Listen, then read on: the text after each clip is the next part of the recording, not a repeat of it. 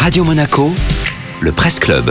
Comme chaque jour, rendez-vous avec le tour d'horizon de la presse en principauté de Monaco dans les Alpes-Maritimes et le Var avec Nathalie Michet sur la version online de 20 minutes, une dégustation pleine de soleil et de ciel bleu. C'est comme une déclaration d'amour à notre région en version gourmande et sucrée. 20 minutes nous présente le Côte d'Azur, un gâteau créé par Pascal Rolfo, maître artisan boulanger pâtissier qui officie entre Nice et Saint-Laurent-du-Var.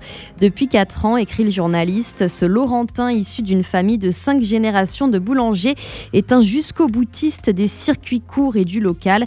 Pascal Rolfo a donc décidé de concentrer les saveurs du Sud-Est dans un gâteau unique dont le nom a même été déposé.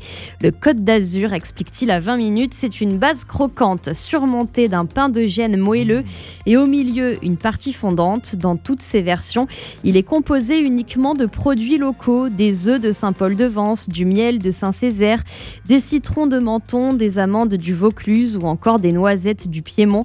Bientôt, selon 20 minutes, il y aura même une version à base de chocolat fabriqué à Grasse. Avantage pratique, le Côte d'Azur se vend dans une boîte qui permet de le transporter et de le conserver facilement. Voilà qui devrait convaincre les Azuréens, parfaits ambassadeurs de leur coin de paradis, d'en faire un cadeau à leurs amis d'ici et d'ailleurs. Approchés par la grande distribution, mais aussi par des importateurs chinois et japonais, Pascal Rolfo refuse jusque-là de céder aux sirènes des ventes massives. Ce n'est pas ma philosophie, je préfère avancer lentement et garantir la qualité du produit, dit le boulanger. Autrement dit, le Côte d'Azur reste pour l'instant sur la Côte d'Azur et c'est tant mieux pour nous. Merci beaucoup Nathalie.